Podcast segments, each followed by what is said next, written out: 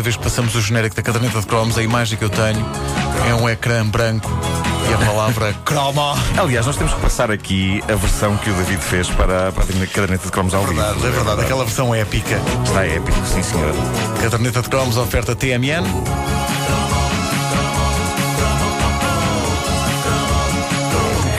Permitam-me, antes de mais, que faça um update de um dos cromos de ontem, o do jogo do Games, Games, Games, Games, Capes, Capes, Capes. Capes. A minha versão é Capes. E a de muita gente. Houve um empate. O famoso jogo de cartas da nossa juventude. Houve não um é? empate. Houve um empate. Houve uma espécie de um empate, é porque cada pessoa tem a, sua, tem a sua versão, mas há uma versão definitiva e oficial. Então? É a revelação da manhã.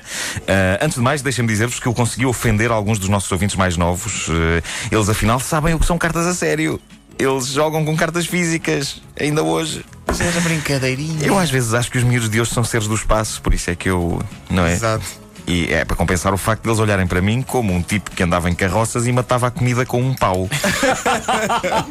eu não sei se alguém tem esta imagem de mim, mas eu gostava. Gostava que sim. Bom, nos, eh, nos anos 80, eh, eh, devo dizer-vos que, eh, apesar de toda a gente ter a sua versão sobre o nome do jogo, do famoso jogo de cartas, a versão oficial e original é Kemps. Ah, Kemp. Kemps. K-E-M-P-S. Kemps. Kemps. Vão à Wikipédia, está lá a nota, é um jogo que não é português.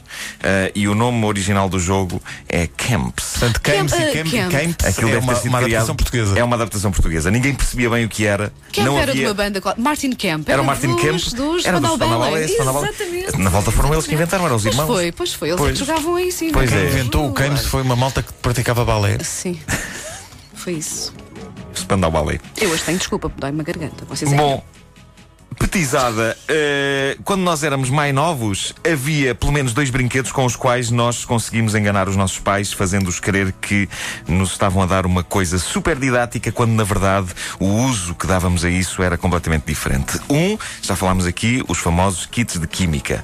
Já aqui tiveram direito a um cromo, os nossos pais achavam que aquilo iria fazer de nós uns craques numa das disciplinas mais tramadas da escola, mas a verdade é que eu tive para aí dois estojos de química e isso não me impediu de, de vez em quando, lá tirar o meu zero nos testes. Não posso crer. Isso é verdade. Ei, epá. Tiravas zero. E porquê? Porque. Eu não escreves o teu nome. Também me aconteceu. nesta da Laura Nunes. Não, o meu nome acert- Não, não, porque Eu, eu não sabia escrever Markle. Ah, era isso. Escrevias Markle, não era com. Era, era. Com que é de quá quá. Escrever Michael Camps. Ah, sim. Porquê, por- porquê que eu não. Porquê que eu tirava zero testes apesar de ter eh, kits de química? Porque eu não podia estar mais nas tintas para as experiências sérias que vinham lá escritas no livrinho de instruções do kit. Um jovem normal, na posse de um estojo de química, quer é fazer coisas explodir. Ou, na hipótese mais modesta, mas ainda assim espetacular, fazer coisas fumegar. Uh, nunca arrebentei com nada em minha casa, mas consegui fazer muito fumo misturando substâncias do meu kit de química e isso para mim era missão cumprida. O outro brinquedo de que vos falo era espetacular. Eu vi-o pela primeira vez na casa de um colega meu de escola e achei aquilo tão genial que não descansei enquanto os meus pais não me deram uma coisa daquelas no Natal. E sim, eles deram. Foi um dos natais mais felizes da minha infância e juventude, alguns nos anos 80, não sei, 83, 84. Ah, vinha numa caixa enorme, roçava o divino. Eu falo dos famosos bonecos do corpo humano. É, pá, sim. Passo a explicar. Aquilo na verdade não era bem um brinquedo, era uma miniatura bastante detalhada do corpo humano. E nós montávamos aquilo tudo: esqueleto, órgãos internos, músculos, vinha tudo em inúmeras peças separadas, mas o resultado final era assombroso. O meu boneco acabava imediatamente antes da pele, ou seja, todo completo, com tudo no sítio, parecia um bife de forma humana. E isso para mim chegava. Foi assim que criei as grandiosas aventuras do Homem-Bife. Nah. Era como o homem das obras e a sua pá. a sua pá. E quando eu fazia confrontos entre os dois, bom, eh, eu, na verdade, eh, o conceito para aquele boneco é que, né, porque eu, vocês sabem que eu me preocupava com haver uma grande coerência interna nas histórias das minhas brincadeiras, não é? Eh, até as minhas personagens tinham densidade psicológica e tudo. Claro que sim, claro que Sim. Eh, sim, e a, a ideia é que aquele, aquele homem, não é, tinha sido exposto aos ares de um talho. E a minha ideia era que os ares de um talho, aquele cheiro, aquele cheiro, a carnes e a sangue, aquilo poderia, eventualmente, em algumas pessoas, ter um efeito parecido ao dos raios gama no Hulk. Ah. Epá, eu tinha de justificar que ele parecia um bife. Claro, claro. Era só isso. Ah, e pronto, daí o Homem Bife. E o Homem Bife alguma vez interagiu com o, O Homem da Pá? da Pá ou não? Sim, sim, claro, mas eh, ganhava o Homem da Pá porque era maior. Ah, era maior. Era maior. Eh, e pronto. O modelo científico. Mas o Homem da Pá tentou grelhá-lo uma vez. Sim. Vamos fazer um churrasco. O modelo científico detalhado sobre o corpo humano nunca teve a função na minha casa de ser um modelo científico detalhado sobre o corpo humano. Para mim era um super-herói, do mesmo calibre que um qualquer action man. E muitas vezes eu até usava o modelo do corpo humano como vilão. E um dos momentos dourados de cada brincadeira era quando o action man lhe espetava um soco valente fazendo-lhe cair os órgãos. Ah, mas às vezes era o modelo do corpo humano que era o herói. Ou então era uma figura trágica e injustiçada. Eu lembro-me que numa brincadeira minha, alguém lhe roubava o fígado e a brincadeira consistia na, na louca demanda da criatura para conseguir o fígado de volta. Hum? E ele mesmo sem fígado andava bem. Andava bem, claro. Pois. Mas era um brinquedo extraordinário, o lendário uma- modelo do corpo humano. Faltava-lhe o fígado, mas ele dizia: Tenho aqui uma impressãozinha, não sei bem o quê. Claro. E depois descobria-se que era o homem das obras e a pá, Mas que esse- tinha roubado o fígado. Mas esse, esse boneco do corpo humano era daqueles que- em que tu apertavas os, os pulmões para, para simular. Não, a- não, aquilo era tudo plástico duro. Ah. Não sei como é que era o teu. Tu apertavas pulmões aos Sim, bonecos. sim, sim, sim. Aquilo, e aliás, aquilo tinha umas pilhas e, e os pulmões. Ah, muito elaborado. Sim, sim, sim. Lembro-me desses Muito bonecos, elaborado. mas- mas agora não estou a invejar-te. Agora Sim, estou a sim, invejar. é- é- Neste é- momento há não inveja. Tive- Não tive porque a minha mãe achava que eu era muito nova para ver homens nus.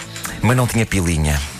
Tinha fígado à solta, mas pilinha não tinha. Não Ah, tinha. Era segura, Não era tinha, não mas tinha. não tinha Era uma roupa. coisa que não tinha. Não tinha roupa e não podia. Ah, mas, mas era um brinquedo extraordinário. Só o esqueleto. Quando quando fez 18 anos.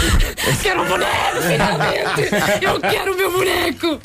Ah, toma lá. Deixa cá ver. Ah, E a isto. Então é assim que é um homem. Hum. Bom, ah, mas se vocês bem se lembram, só o esqueleto já era incrível. E ah, tinha um requinte que eu adorava. Os maxilares mexiam. O que permitia que este boneco fizesse algo que nenhum action man conseguia fazer quando lhe eram atribuídas falas, que era mexer a boca. Eu penso que tentei até fazer alguns números de ventriloquismo com o, o esqueleto deste kit. Ah, a, boca, a, a mandíbula fazia clank, clank, clank, clank. E uma das coisas giras eh, de ter isto é que era o mais próximo de termos em casa um daqueles modelos grandes que havia em algumas salas de ciências na escola. Ah, Lembram-se, havia salas que tinham esqueletos. Sim, Também sim, natural. sim, havia uma, havia um destes na- numa sala da escola preparatória Pedro de Santarém em Benfica, onde eu fiz o ciclo. Ah, e todos éramos fascinados por este esqueleto. Não só isso, como corriam diversas teorias sobre ele. Por exemplo, que teria sido um professor de quem se tinham esquecido trancado dentro de uma sala de aula durante anos. Essa Mas- era uma das minhas favoritas. Mas extremamente bem limpinho. Sim. esqueleto. eu, eh, o que é que está aqui dentro? Hum, ah, isto era o Setor Antunes. Coitado. É pá, leva-o para a sala de ciências, se faz favor. Então, mas ele era professor Não, eu sei, mas leva-o para a sala de ciências e põe-no ao pé do quadro. Não, mas agora é assim, Os esqueletos estão para a hora da morte. É verdade, porque agora, quando, falta, quando falta um professor, vai outro dar a aula, mesmo que não seja a sua área. Portanto, é assim mesmo. Pois isso também é verdade. É. É- é Ah, hoje em dia, os modelos de plástico do corpo humano ainda se fazem, e outro dia eu descobri, para meu espanto, que ah, havia um a sair em pedaços, juntamente com os DVDs da clássica série animada Era uma vez o Corpo Humano. Ah, havia? Ora, sim, e isto é das coisas mais frustrantes e bizarras de saírem fascículos, porque já é bizarro e frustrante quando é tipo casa de bonecas. Casa de bonecas, com o número 1 um, grátis, uma telha. Mas eh, é, é mais bizarro e frustrante ainda com um boneco destes, não é? Então esta semana saiu o quê? Eu saiu o rim esquerdo. E a pessoa no quiosque, ó oh, Santos, guarde-me o rim esquerdo aqui no quiosque que eu logo passo cá a buscar.